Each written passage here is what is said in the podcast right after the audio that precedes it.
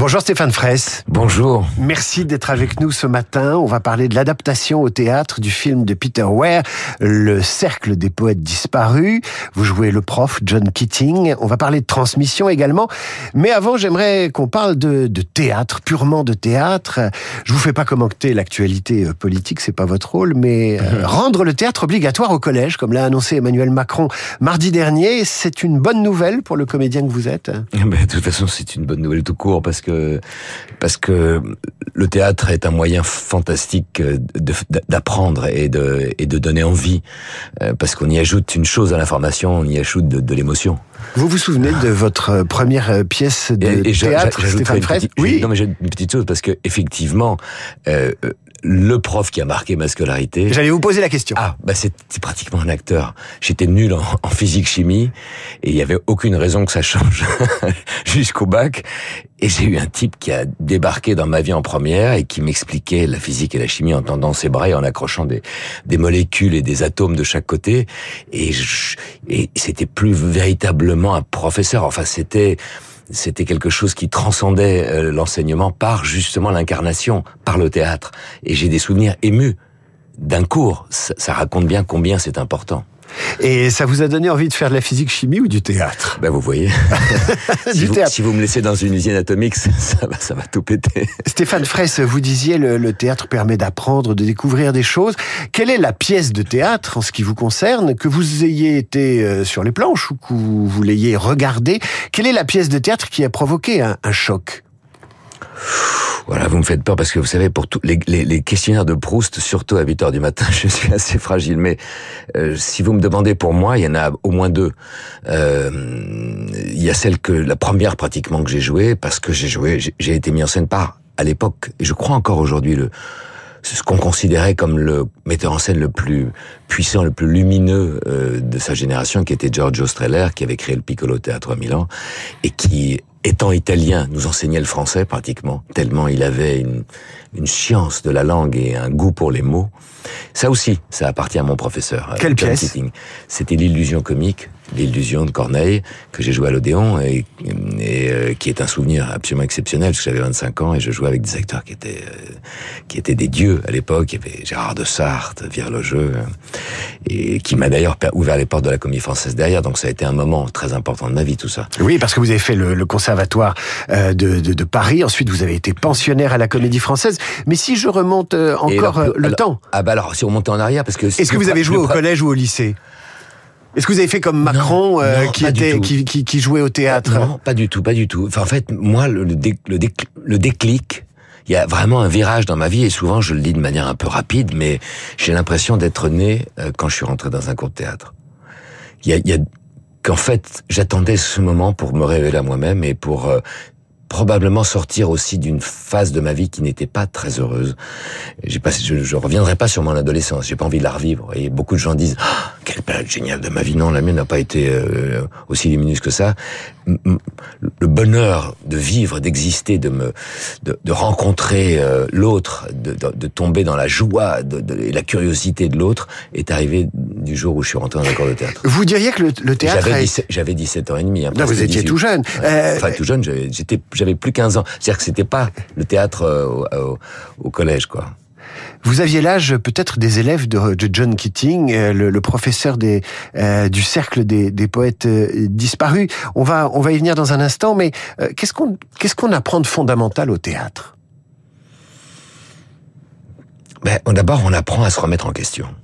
On apprend l'humilité, on apprend la fragilité, le doute, en fait tout ce qu'encore dit ce personnage et que moi, je, ce en quoi je crois profondément dans la vie, c'est on tire sa force de ce doute et non pas du contraire. Et c'est ce que professe quand euh, quand il dit euh, remettez-vous en question mes amis sinon vous êtes en danger.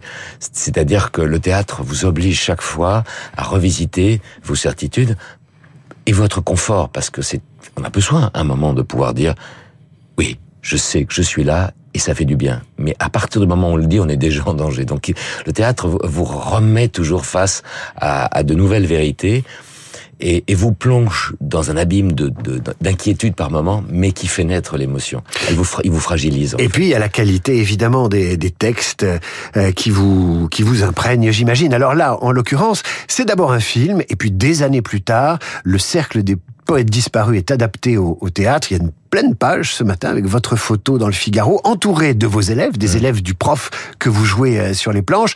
Ce prof John Keating, dans une grande école privée américaine, vous reprenez donc au théâtre le rôle de, de Robin Williams, un prof un peu perché. Comment s'est passée la rencontre et le travail avec ces jeunes comédiens sur scène? Il y a nécessairement quelque chose qui ressemble à des relations entre le prof du film et ses élèves? Formidable, mais formidable parce qu'en fait, je, je pense que les gens s'attendent à retrouver euh, John Keating dans le cercle des poètes disparus et ils vont avoir une claque, comme moi je l'ai eu, avec ce groupe de jeunes qui sont absolument incroyables. Ça fait quand même longtemps que je fais ce métier et je, je crois que une émotion avec une génération, euh, une émotion si forte, je, je, je- m'en souviens pas.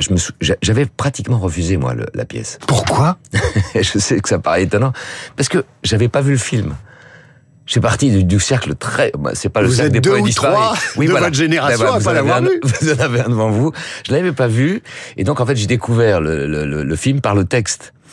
Et le texte, quand je l'ai lu, me paraissait, oui, plein de, plein de, de, de, de, ouais, de, de, de, de, de potentiel, mais je me demandais si ça faisait pas un peu déjà dépassé, si ça s'était pas un peu, s'il fallait pas euh, laisser là où, euh, où, où on l'avait laissé ce, ce mythe et, et, pre- et prendre le risque me pa- paraissait un peu dangereux. Je vois le film et, et, et je suis pas non plus convaincu. Évidemment, je comprends très bien. Vous savez, voir un film des années 80 aujourd'hui, Oui. c'est pas facile. D'abord, il faut vous replonger dans l'état dans lequel vous étiez quand vous aviez 20 ou 30 ans, mais aussi dans l'époque.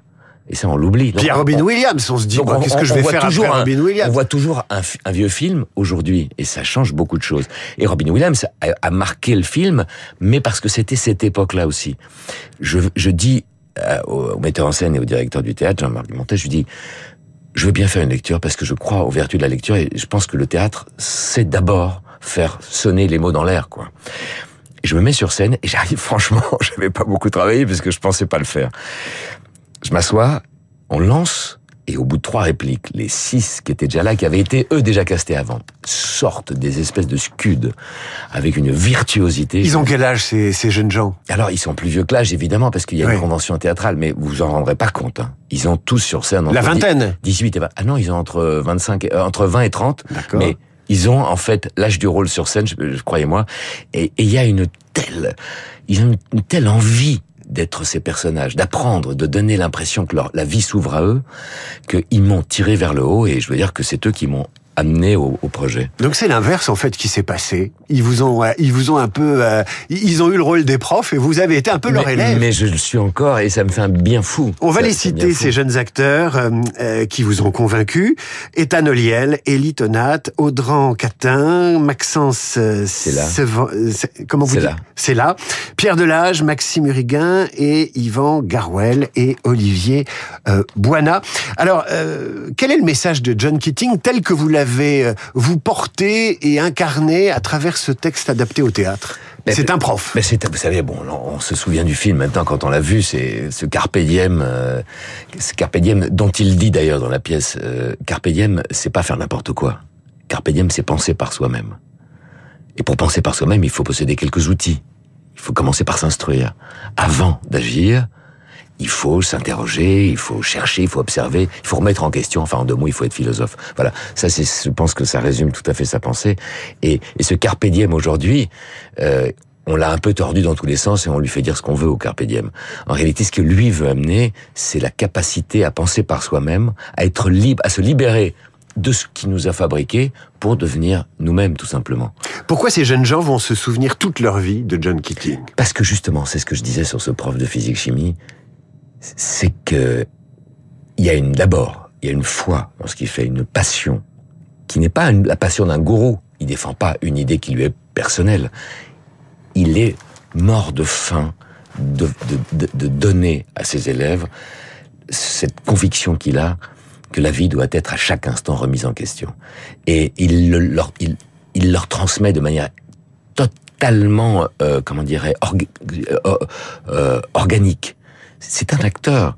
C'est un acteur, mais il n'a pas vocation, il ne cherche pas à être acteur. Il l'est parce qu'il est passionné. Et cette passion, il la leur transmet. Pour moi, c'est fantastique pour un acteur de jouer un professeur qui est lui-même un acteur, parce que c'est une mise en abîme qui est géniale et qui m'oblige chaque soir, euh, là, dans nos répétitions, puisque je commence dans quelques jours, à, aller chercher une énergie folle, parce que sinon ça passe pas, parce que sinon c'est juste un, un, cours magistral et on, s'emmerde. Et vous pensez à votre prof de physique chimie, probablement. Euh, Stéphane Fraisse, vous nous avez mis euh, en, en, appétit, si j'ose dire. Vous êtes en ce moment en répétition. Les représentations du Cercle des poètes disparus au Théâtre Antoine commencent mercredi. Mais est-ce que vous pourriez nous faire l'amitié de lire ou de réciter ou de dire un, extrait, un extrait de, de cette pièce, Le Cercle des poètes disparus, un extrait d'une leçon du professeur John Kitty à ses élèves. Bien sûr, je peux le faire. Et après, j'espère qu'on conclura en disant que tout ça a derrière, derrière un metteur en scène qui est lui-même un, espèce de grand enfant et qui, qui transmet cette, cette joie. On vous écoute. Voilà. Alors, euh, les choses ne changent pas. Changez votre façon de les voir. Tâchez de ne jamais penser deux fois de la même manière. Je change d'avis comme de chemise, simple question d'hygiène, disait Jules Renard. Vous croyez savoir quelque chose? Pensez voir loin, au-delà même de l'horizon. Et méfiez-vous des montagnes. Elles se déplacent parfois, et alors vous ne voyez plus rien que vos petites croyances qui s'effondrent. Requestionnez vos certitudes, messieurs. Sinon vous êtes en danger. Quand vous lisez, ne vous arrêtez pas à ce que pense l'auteur. Demandez-vous ce que vous, vous en pensez. Soyez vous-même. Tous les autres sont pris. Plus vous attendrez, moins vous aurez de chances d'y parvenir. Henri Thoreau disait la plupart des gens traversent la vie avec une tranquille résignation et s'allongent au cimetière, plein de projets. Je retourne au lycée grâce à Stéphane Fraisse. Vous parliez du metteur en scène. Euh, Qu'est-ce qu'il apporte? Une vision, évidemment, et quelque chose qui n'a plus rien à voir avec le cinéma des années 80. Non, parce que certes, on va. Je pense que les gens qui viennent voir le spectacle vont retrouver le film, mais il amène cette joie. Il, il, est comme ces jeunes qui sont sur scène. Il est animé avec la même foi, la même passion. C'est un. Il a, il a, il a cette il, a cette, il aime ce film depuis des années et il a envie de transmettre la même énergie qu'il y a dans le film. Stéphane Fraisse dans le Cercle des poètes disparus, ce sera au Théâtre Antoine à partir de mercredi. Une pièce de Tom Schulman tirée du film de Peter Ware, adaptation française Gérald Cibleras, mise en scène par Olivier Soliveres, avec dans le rôle de John Keating, Stéphane Fraisse qui nous a fait l'amitié et l'honneur de venir nous voir sur Radio Classique ce matin. Stéphane, merci. à, suivre le rappel des titres, la revue de presse et nos esprits libres. Cécile Cornudet et Jean-Marie Colombani. Radio